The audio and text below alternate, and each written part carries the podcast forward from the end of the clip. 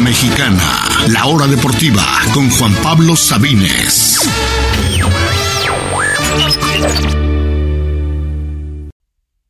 Bienvenidos, bienvenidos a todos a la hora deportiva, lunes 10 de enero de 2022.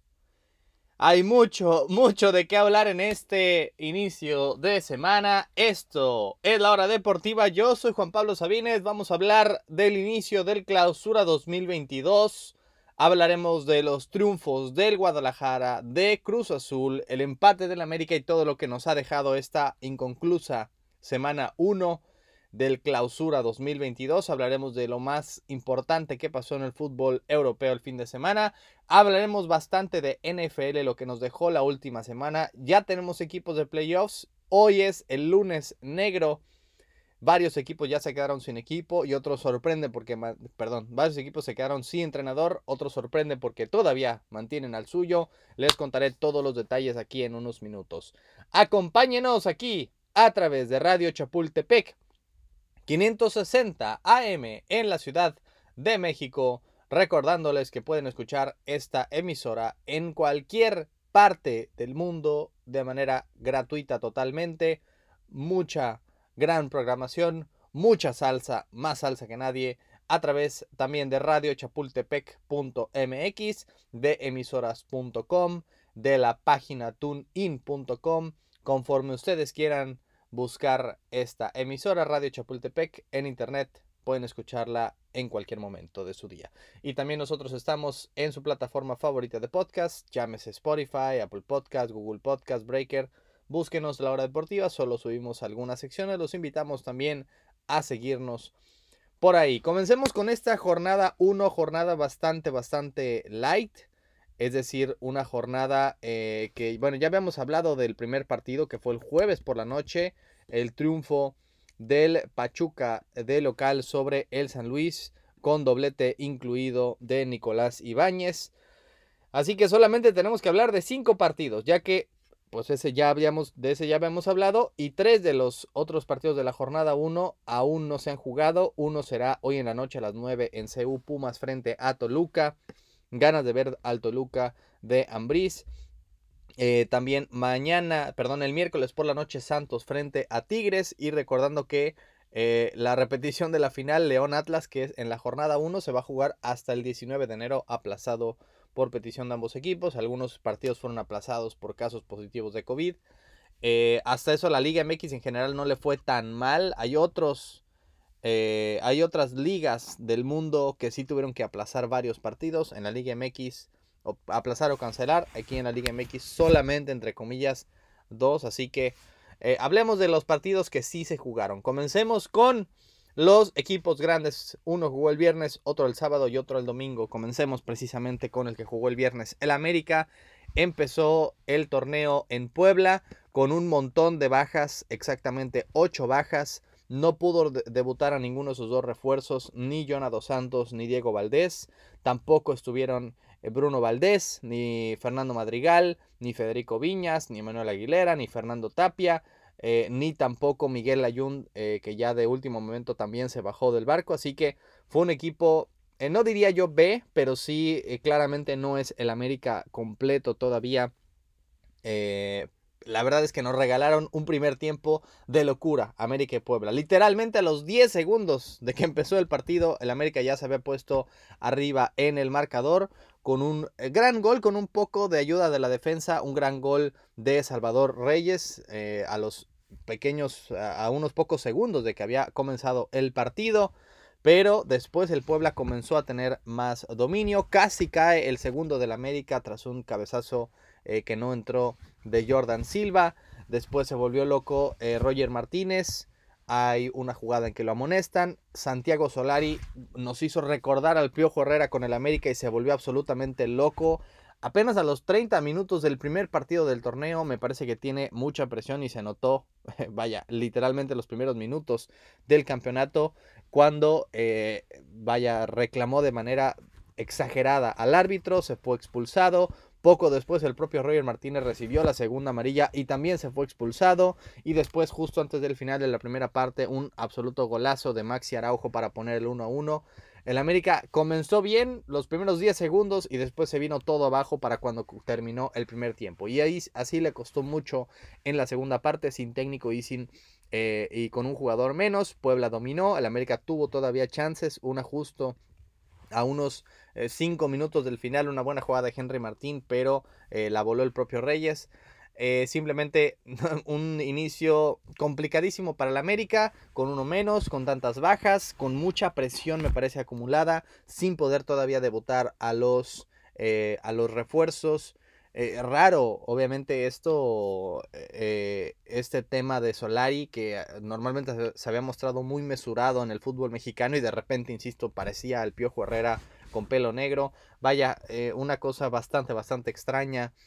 Eh, que se haya comportado así. Creo que es un poco o bastante la presión que claramente ha sentido eh, desde aquella eliminación ante los Pumas. Ah, no es un partido, no fue un partido lindo de ver, fue un partido loco, fue un partido de muchos errores, ríspido y que realmente no nos deja muchas conclusiones porque, insisto, el América tuvo uno menos la mayor parte del partido y todavía tiene muchas eh, ausencias. Así que no es en absoluto para tirar las campanas al vuelo, es apenas un empate de visita. Eh, claramente hay mucho por mejorar, pero esperemos a que el América esté con equipo completo. Vámonos con el segundo grande que jugó el sábado por la noche Cruz Azul ante Tijuana en un partido que pensaríamos, bueno, que no tiene mucho un partido ante Tijuana, pero este partido tuvo fácilmente el gol de la jornada el absoluto golazo de Rafa Vaca, que solo anota goles una vez cada dos años, pero cuando los anota es un absoluto golazo de fuera del área al ángulo. Tuvo claramente la atajada de la jornada con esa de Chuy Corona a bocajarro a un metro. Eh, tú pudo detener un trayazo y también tuvo el fallo de la jornada, a mi parecer, con ese eh, esa pelota de manotas que hubiera sido el 1-0 para Tijuana y que estaba solo frente a Corona y no solo falla, falla como por portería y media. Eh, solito frente a Chuy Corona. Así que un partido en el que el marcador puede ser un poco engañoso, ya que el primer tiempo, sobre todo hasta el gol de Charlie Rodríguez, Tijuana estaba dominando un poquito más, eh, buenas atajadas de Chuy Corona, Cruz Azul con muchos, eh, muchos caras nuevas, lo cual es lógico que no vas a hacer, no vas a estar a tu máximo potencial en la jornada 1, ni tampoco con tantos jugadores nuevos. Lo que me encantó de Cruz Azul, dos cosas, fue que desde el primer partido pudimos ver de titulares a Eric Lira, que fue un jefazo en el, en el medio campo, nos hizo recordar a Marcone.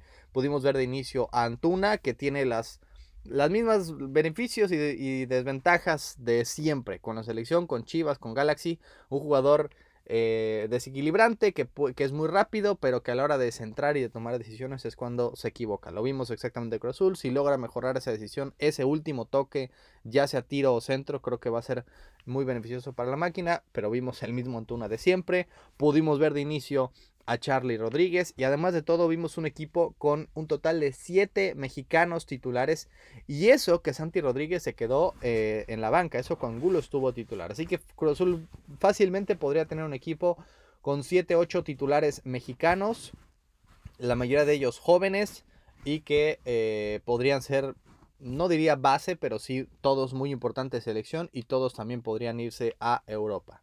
Charlie, Lira, Santiago, eh, Antuna, más el caso por supuesto de Mayorga que no lo pudimos ver, eh, de y obviamente los veteranos Corona y Domínguez y Aldrete en la defensa y en la portería. Así que eh, un Cruz Azul, obviamente que no esperamos toda la fuerza de ellos, pero que nos encantó ver a los refuerzos, cómo se acoplaron. Charlie anotó el primer gol del partido y del torneo para Cruz Azul, un cabezazo y lo gritó como pocos. Hasta se estaban volviendo locos en Monterrey, que lleva, ya veremos, más de casi 400 minutos sin anotar de local y Charlie anota y, lo celebra con todo, inclusive algunos de Monterrey, de la prensa ya estaban diciendo que es una vergüenza que lo haya, que haya anotado.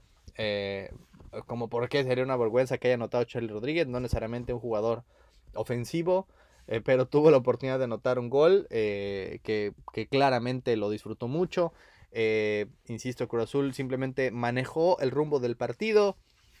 Fue un, un, rival que no expresa realmente mucho, mucho reto, como Tijuana, que fue último lugar del torneo pasado. El siguiente rival de Cruz Azul tampoco es un reto muy complicado en casa frente a Juárez. Es decir, inicio favorable para Cruz Azul del torneo, pudiendo este, acoplar a sus a sus refuerzos sobre todo. A diferencia del América, sí pudo debutar a tres de ellos de titulares. Y además de todo, todavía esperando uno o dos jugadores más, sobre todo en la defensa central y tal vez en la delantera central. Así que bien Cruz Azul, sufrió de inicio, pero gracias a grandes goles de Charlie y el absoluto golazo de Vaca, más los fallos de Tijuana, creo que pudo ganar bien con relativa facilidad en los últimos minutos. Y era super líder, empatado con Pachuca hasta anoche, cuando el tercer grande jugó Chivas. Y tercero me refiero no a que sea el tercero más grande, sino el, el, tercero en orden de sus juegos. Chivas en casa frente a Mazatlán. Con solamente un solo refuerzo. Y saben que ni siquiera comenzó de titular el partido el Piojo Alvarado. De hecho, no vio actividad para el club Guadalajara. Pero le había ido bastante bien, como habíamos dicho aquí, en la, en la temporada baja a las Chivas, en la pretemporada. Y la verdad es que, claro, frente a Mazatlán, que no puso mucha resistencia, pero vimos un equipo este, de Guadalajara bastante superior a los sinaloenses. Un penal de Ángel Saldívar en el final de la primera parte. Chivas estaba dominando. En el segundo tiempo, grandes. Eh, vaya, al final de la primera parte también un gran gol de Eduardo Torres. Y después el de Alexis Vega. Eh, todos al final de la primera parte. Básicamente un panenca de tiro libre. Chivas dominó, eh, tuvo cinco minutos gloriosos. En la segunda parte realmente Mazatlán poco pudo hacer.